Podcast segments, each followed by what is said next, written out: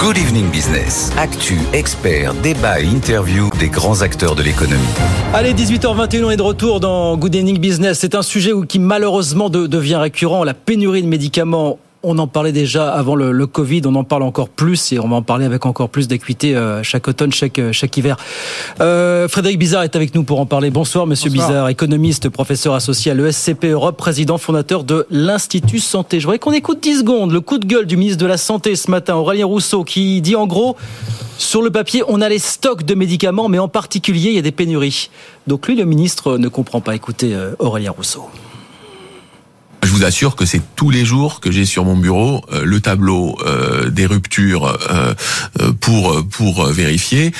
ça fait partie des discussions qu'on a quand il y a un produit qui manque ou j'appelle directement les patrons des labos pour pour comprendre ce qui se passe, pour voir où est le bouchon. Mais encore une fois, dans ces cas-là, il vaut mieux mettre tout le monde dans la même pièce et qu'on s'en parle et qu'on s'en parle. Alors, euh, son tableau Excel lui dit que les stocks sont là, mais enfin, les, les, les, pénuries de médicaments, ça fait partie de notre quotidien. C'est quoi ce décalage? Qu'est-ce qui se passe, euh, Monsieur Bizarre, finalement, euh, dans cette Je pense qu'il y a un problème de diagnostic du gouvernement. C'est pas propre à ce ministre. Le ministre précédent avait la même analyse, c'est-à-dire qu'on est face à un problème conjoncturel où, où il y a un, un problème temporaire de, de, de, stock sur certains médicaments. Je rappelle qu'il y a quand même à peu près 3000. En 2022, il y a eu 3000 euh, médicaments qui étaient soit en rupture, soit en tension, des, ce qu'on appelle des signalements, et on en est entre 3000 et 4000 sur 2023. Donc c'est pas déjà première euh, un petit peu, je pense, euh, distinction par rapport à ce que dit c'est que non, c'est pas quelques médicaments sur lesquels il faut gérer. On a les stocks, mais euh, il y a un problème d'approvisionnement. Je crois que c'est assez simple à comprendre le problème. On a un grand déséquilibre entre l'offre et la demande à l'échelle mondiale. On a une demande qui explose en France également. Je rappelle que les 25% de plus de 60 ans consomment plus que le reste de la population. Mmh. Ces 25% vont passer à 33% de la population. Les plus de 75 ans consomment en moyenne euh, euh, chaque jour 3,5 euh, boîtes, 3,5 médicaments.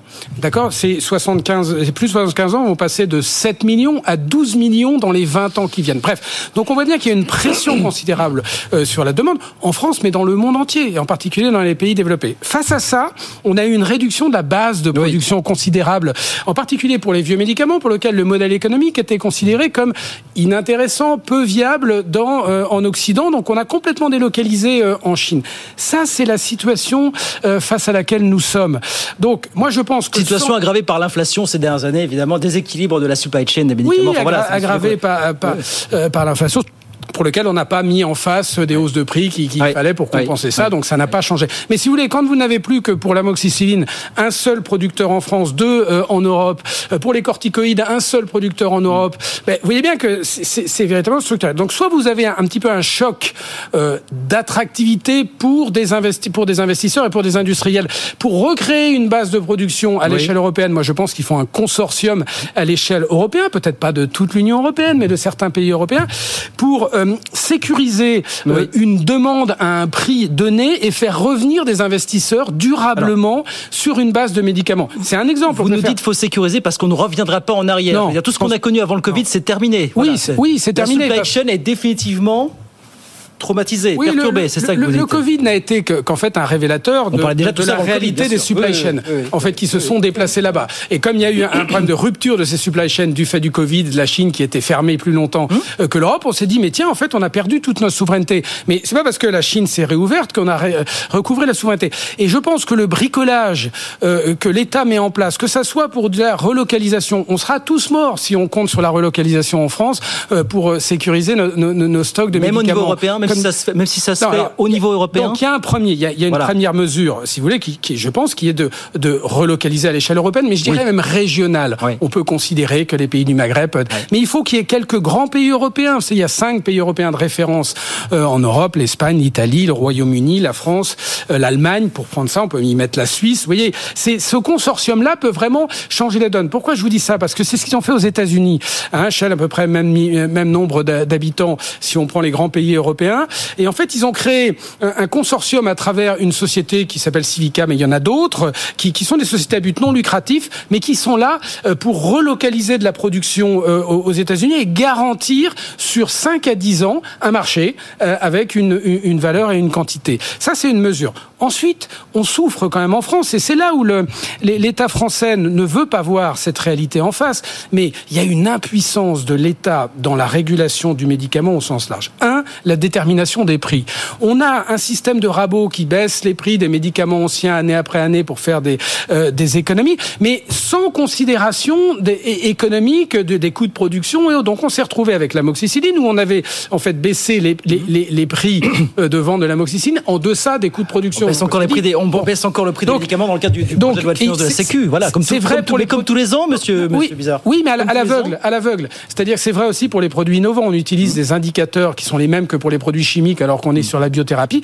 Donc ça, c'est une, une, une, refonte euh, du, du, modèle de régulation. L'État a confié à différentes agences, Agence nationale de sécurité du médicament, à la Haute Autorité de Santé, puis à la CEPS. Mais en fait, il y, a un manque de cohérence et d'actualisation en fonction des réalités d'aujourd'hui et de demain de la politique de médicaments qui n'existe pas d'ailleurs. On l'a vu avec le PLFSS. Donc ce manque de visibilité-là est un frein pour les, les, les, industriels et pour les investisseurs pour s'engager durablement. Donc on est passé de la première position il y a 15 ans à la cinquième position dans la production. Puisque vous parlez de la moxicilline, il y a ce deal qui a passé euh, le ministre de la Santé avec les, je crois qu'il y a 12 ou 13 laboratoires qui mm. fabriquent de la moxicilline en France, qui disent, ben voilà, temporairement, pour être sûr d'avoir les stocks pendant les six prochains mois, nous augmentons temporairement de 10% le prix de la moxicilline. Est-ce qu'on n'a pas le, alors jusqu'en avril prochain, attention, hein, jusqu'en avril prochain. Est-ce qu'on lève pas un tabou comme ça? Oui, mais enfin, ça, c'est un chèque. Est-ce qu'il va falloir s'habituer à ce que pour avoir les stocks sur notre territoire, les médicaments coûtent un petit peu plus cher, du moins ceux euh, remboursés par l'assurance C'est qu'on fait au laboratoire, ça. Oui, oui. On leur fait un chèque et on leur dit pendant six mois, je vais vous augmenter les choses. On connaît parfaitement les volumes. Oui, mais après, comme vous le dites, leur avoir tant, pendant tant d'années baissé le prix des médicaments année après année. je veux dire, il y a aussi. C'est un juste retour des choses, peut-être. Des faibles... Non, mais bien sûr qu'il faut considérer la réalité économique, c'est qu'on est dans un marché mondialisé et que euh, et, qu'on est en compétition avec les autres pays. Vous savez, on, puis euh, l'équilibre entre l'offre et la demande, c'est l'équilibre qu'on appelle valracien, c'est le prix qui le détermine. Donc à un moment, il faut être, quand même qu'on soit compétitif en matière de prix avec les autres pays, sans quoi il n'y a pas d'incitation à la production de notre pays, et sans quoi il n'y a pas d'incitation à, la distribution, à prioriser la France euh, parmi les autres pays. Et quand vous êtes dans, une déficit, dans un déficit d'offres, on se retrouve en pénurie, comme beaucoup d'autres pays, mais encore plus que les autres pays, parce que nous avons des prix plus bas. En revanche, euh, l'une des faiblesses de l'État, c'est quand même aussi de, de, de, de ne pas arriver à, prendre le dessus sur l'industrie ou prendre les bonnes mesures vis-à-vis de l'industrie quand elle s'impose. Je prends un exemple. On a un marché des génériques et des biosimilaires, c'est-à-dire des médicaments qui sont tombés dans le domaine public des princeps, qui, qui, est extrêmement faible parce que les médicaments de euh, princeps, type Sanofi et d'autres, évidemment, euh, font un lobbying auprès du, euh, de, de, de, l'État pour minimiser ce développement-là. Or, tous les pays qui ont un, un marché de l'innovation abondant, comme l'Allemagne, le Royaume-Uni ou les États-Unis, ont un marché extrêmement développé de ces produits mmh. génériques parce que l'un est le pendant de l'autre. Je fais des, de, je fais des économies et ce sont des milliards d'euros d'économies euh, sur cette, sur ce marché-là, mais tout en le, tout en le rendant viable parce que c'est un autre marché, c'est un marché extrêmement concurrentiel de, de laboratoires qui ont l'habitude de produire à des prix relativement bas et en grande quantité. Donc, si vous voulez, on, on est dans une espèce de ventre mou où on maintient des prix relativement élevés sur de vieilles molécules et on écrase le, le, le prix euh, d'autres molécules. Donc il n'y a aucune cohérence dans la détermination du prix des médicaments que dans sa et, on, et, on en paye le prix. Est-ce que dans sa grande faiblesse, donc je repose la question, par la force des choses, il va falloir s'habituer pour être sûr d'avoir les stocks disponibles sur le sol européen ou même sur le sol français à dans certains cas, augmenter le prix des médicaments. Bah, est-ce que c'est est -ce c'est ça le sens de l'histoire pour vous Non, mais ça, ça suffit pas. Moi, je pense qu'augmenter le prix. Puisque vous nous dites, il ne faut pas attendre le, notre salut du de la relocalisation en France. Vous augmentez le prix des médicaments, les laboratoires prendront entre guillemets cette plus-value très bien, mais ne changeront en rien leur attitude et leur, leur décision d'investissement sur le territoire français s'il n'y a pas une visibilité à 5 à 10 ans et un peu de stabilité. Les règles changent en France toutes les ans avec le projet de loi de financement de sécurité sociale. Et ce ne sont pas des petits changements. Je vous prends un exemple. On est passé de 300 millions de taxes sur le chiffre d'affaires à 3 milliards 300 millions en 10 ans. Donc c'est en gros toute la hausse du chiffre d'affaires est écrétée par des taxes supplémentaires. Alors que l'on taxe les laboratoires qui ont des marges importantes, très bien, mais qu'on leur donne une visibilité sur 5 à 10 ans pour qu'ils puissent anticiper euh, cette taxe sur la chose. Donc, euh, si vous voulez, l'industrie pharmaceutique semblait nous dire à quelques mois, ah, on a, on, est entendu par le gouvernement sur ces sujets. Non, il semblerait que non. Quand vous regardez à quoi ressemble le dernier PLFSS, où justement on va encore baisser le prix des médicaments de l'ordre de quelques centaines de millions d'euros, vous dites, bah non, en fait, on a retenu. Non, mais je pense que là où les représentants de l'industrie n'aident pas pas l'État, c'est à ne pas mettre sur la table une vraie politique de médicaments euh, qui soit dans leur intérêt, mais aussi dans l'intérêt général, parce que l'État, on le voit bien. Les, les, mais s'il y a une crise générale dans, dans la santé, parce qu'il y a des pénuries de produits de médicaments, on a des pénuries de médecins en ville, on a des pénuries à l'hôpital, on a des pénuries en médico-social. Donc on voit bien qu'il y a une crise systémique du système de santé dans laquelle s'intègre cette, cette pénurie-là.